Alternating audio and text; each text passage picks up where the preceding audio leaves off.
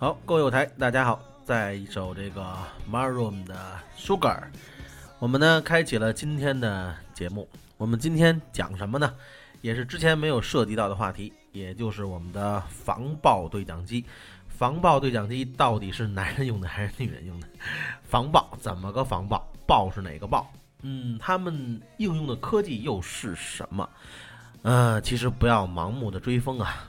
很多有台在用了防爆对讲机之后，发现自己的通联质量下降了，通联距离缩短了，那又为什么呢？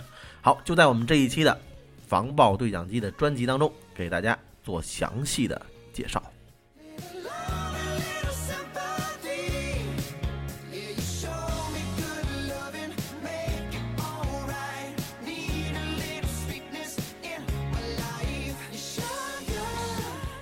防爆性能呢？当然了，到底防的是什么？为什么能够把所谓的防爆能够做到一定的等级，并且行业标准都是什么？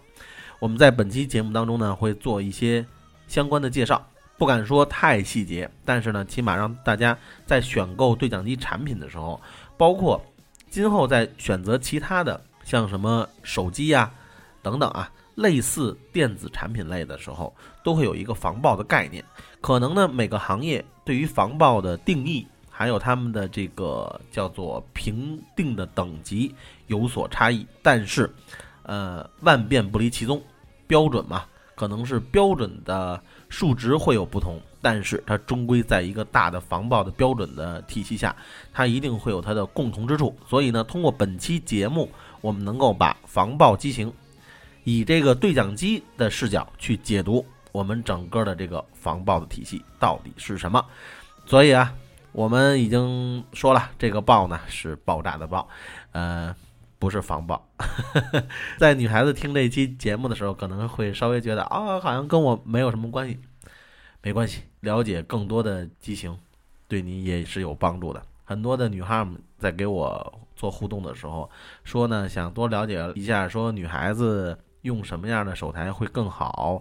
然后有没有那种小巧玲珑的？等等等等啊！这个呢，其实呢，我们平时在跟女孩们再去沟通，包括互动的时候，其实老袁这边也已经做了很详尽的解释。呃，当然了，有任何的问题呢，可以继续和老袁互动，然后和我的这个平台的工作人员互动。我们非常非常的欢迎每一位听众。每一个有台能够跟我们进行及时的沟通，然后能够解决你真正的实际问题。好，我们马上回来，我们开启今天的正式的内容。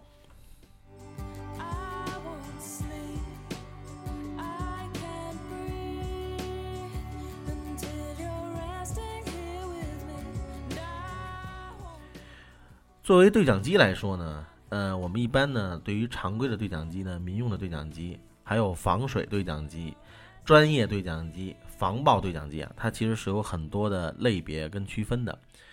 作为防爆来说，应该是某一个品类对讲机的一个分类，算是一个分支。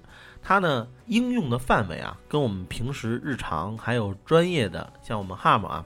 经常用一些很专业的设备，它的应用范围是不同的。因为什么呢？因为对于防爆对讲机，它所应用的场景呢，有可能石化企业、燃气企业、煤炭企业等等啊，包括一些挖矿的、钻山洞的，对吧？有时候能够碰到这种易燃易爆，或者呢，根据这种比较恶劣的环境下，可能有一些有毒有害的气体。容易引发爆炸的这种环境下而去应用的这么一款对讲机，作为这个防爆的机型呢，其实我们呢，呃，作为厂家来说也好，用户来说的话，其实我们最关心的应该是它应用的范围。对于厂家来说呢，它所关心的应该是什么呢？应该是，呃，我的这个机型处于这些所谓的高危环境下，是否能够保证它的 stable，也就是它的稳定，它的稳定性。是一款防爆对讲机的一个根本，并且呢，作为厂家来说，他们呢也会充分的了解到引起爆炸的三个必要条件，这也就是爆炸呢点火所需要的能量、空气或氧气，还有呢就是防止爆炸产生必须从三个必要条件来考虑。限制了其中一个条件啊，也就限制了这种爆炸的可能性。这也就是在工作的过程当中呢，他们要考虑到预防或最大限度的降低易燃物泄漏的可能性，还有呢，不用或尽量减少用易产生电火花的这种电子的元器件，还有呢，就是采用这种充氮气之类的这种方式，去维持这种惰性状态。这个呢是作为厂家来说，他对于他的产品，呃，需要去做的一些功能上的努力。这也就是让它的功能有这种防爆性能。这也就是我们经常在市场上能够看到的所谓的防爆机型。为什么它能够做到这种防爆性能？那也就是因为他们在他们的本身的产品设计上做出了一定的努力和一些特殊的定义，让这台普通的对讲机具备防爆性能。当然，防爆机它的特点不光如此，还有什么呢？稍后给大家做详细的介绍。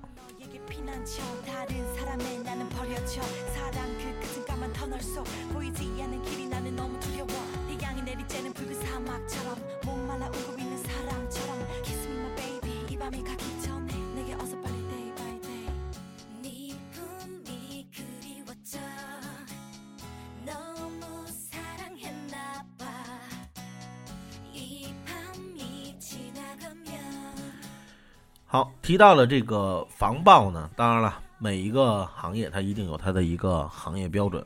那我们呢就不得不提 IEC 和 NEC。那所谓 IEC 呢，就是国际电工技术委员会；NEC 呢，就是美国电气规程和组织，也是两个不同的规定防爆机的叫做安全标准的这么两个组织。那好，那这两个组织来说呢，对于这种防爆类的对讲机，他们又做出什么样的规定呢？他们又会怎么去规定这些所谓的防爆设备呢？他们给出的标准是什么呢？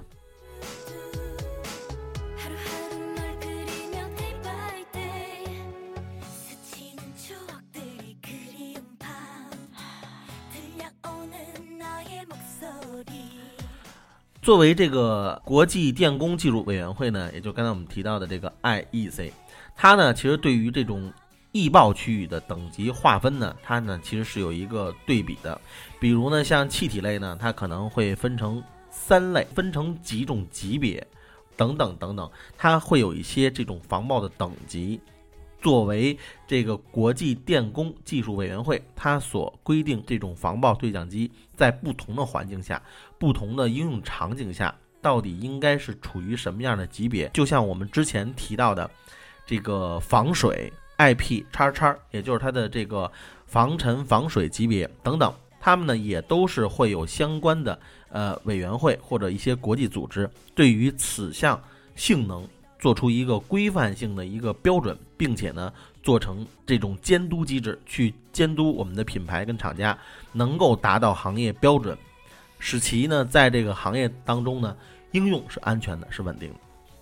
那好，包括我们刚才提到了电器元件的防爆类型呢，它也会做出一般保护类的一种标准，包括沁油的保护、冲压的保护、加粉的保护。然后阻燃壳体提高安全系数，然后还有一些气密的保护，等等等等。其实你会发现，它在这里面的保护的等级会非常的高，并且呢非常的细致。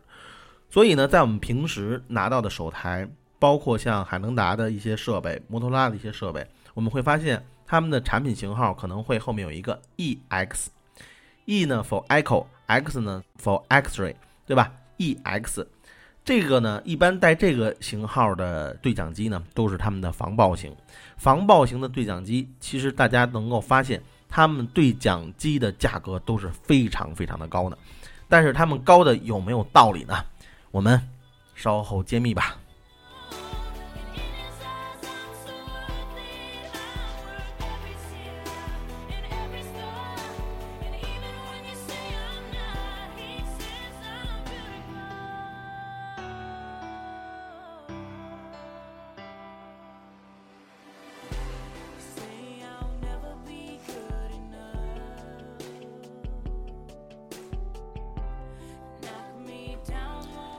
好，在提到了他们的这个产品呢，我们就不得不说呢，像这种苯胺型传感器的电路啊，供电限制。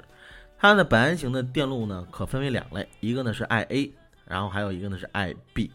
苯胺电路呢，必须保证这种在系统中存在一起故障时，电路呢元器件不发生燃爆。IA 呢，苯胺电路呢，则要求正常工作状态下。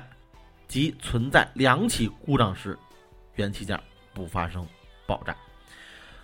爆炸性气体环境用电器设备呢，分为 I 类，也就是（括弧啊），这也就是我们说的煤矿用。刚才我们也提到了一些，呃，包括一些钻探的一些行业啊，他们去用的一个标准。还有一个呢是二类的，也就是除煤矿外，其他的爆炸性气体环境使用的电气设备。防爆性能里面真真正正的。它里面会分成很多的等级，并且呢，不同的等级对应了不同的环境。作为这种设备来说，应该是市场上的专业设备。专业设备呢，它其实是更加注重于某一个领域、某一个点做的最精。比如像我们今天提到的这种防爆机型，它一定是给一些特殊行业、高危行业人群去用。那好，那他们在。注重了防爆性能的同时，他们可能会损失什么呢？这也就是我们今天要涉及的一些话题。作为一款防爆的对讲机，它做到了真真正正的防爆性能，这就像一个双刃剑嘛，对吧？它应该是有得必有失，那它失去的是什么？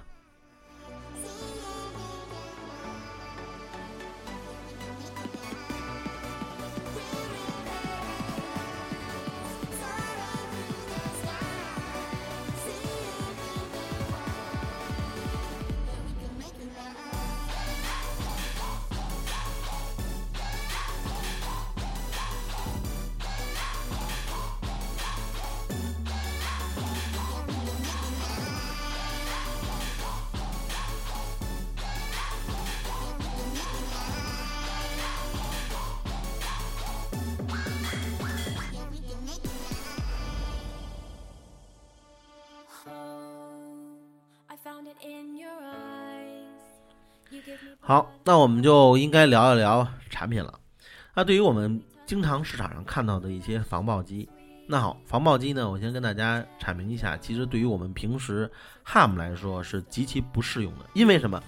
防爆对讲机首先从成本的角度考虑，就不太适合我们一般的用户人群。确实是防爆对讲机太昂贵了。所谓的昂贵呢，就是因为它确实是在工艺上做了一些。改进做了一些专门的保护，为了把它的防爆性能发挥出来。但是真真正正我们平时使用的环境，很少有人会在那么严苛的环境下去使用对讲机。对于我们一般人群来讲啊，所以呢，为了突出它的这个防爆性能呢，在我们平时的使用环境下并不能体现出什么。但是防爆机的价格一般都是我们普通对讲机，甚至同一个型号。比如我们去说一个型号啊，比如像。海能达的 PD 七八零，那它呢？如果要是加了 EX，可能是几倍的 PD 七八零的价格，很贵很贵。所以呢，对于我们拿了一款防爆对讲机的友台呢，并没有必要说是沾沾自喜。它损失的是什么呢？它损失的就是它的发射功率。因为什么呢？在我们的防爆对讲机，其实给大家讲一下它里面最基本的一个原理，也就是它的主动防爆，其实就是刚才我们提到的一个概念，就是在它的。对讲机里边本身呢，一些容易产生易燃易爆的一些元器件，首先从元器件的选择上就会去避免这种现象的发生，这是一个。而且呢，对于这些元器件呢，厂家来说，它会在工艺上呢会进行一种加胶，像它里面会灌装一些惰性气体也好，还是说加一些胶类的一些东西也好啊，它呢其实是为了阻燃，也是为了阻爆。其实并不是说这些东西不易燃不易爆，它可能从选择元器件的同时，就把这些呢概率呢降的最低，让它呢选择一些特殊的元器件呢，能够比一些我们平时普通的元器件呢更具备这种所谓的稳定性，就让它从根儿上能够阐明说我不易燃不易爆，这是第一。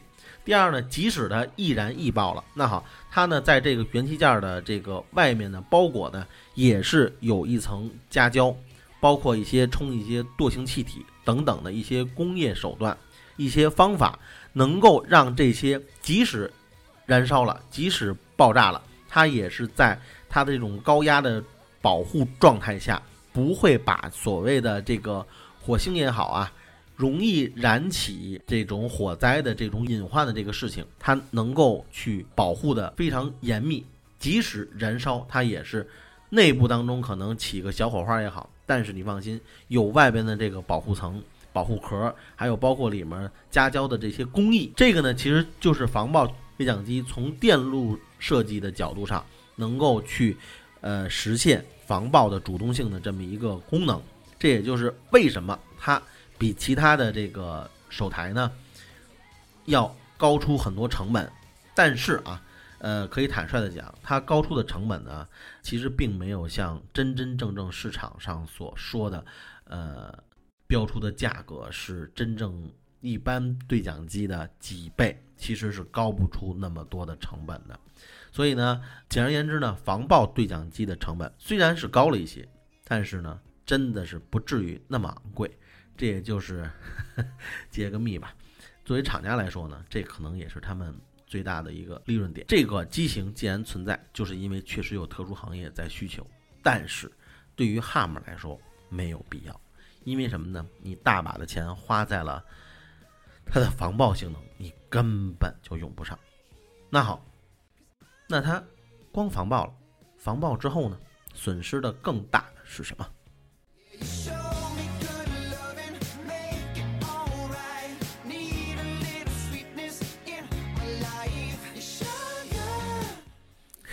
那么我没他妈让他把这音乐推上去，他一下把音乐给我搞上去了，好吧？呃，我们继续啊，呃，是这样，所谓的防爆性能呢，为了降低在这种危险环境下，呃，使这个对讲机啊产生这种叫做什么，这种不稳定性，哎，那好，他刚才提到了我们在元器件的选择，还有包括我们的主动的一些保护上，会做出一些。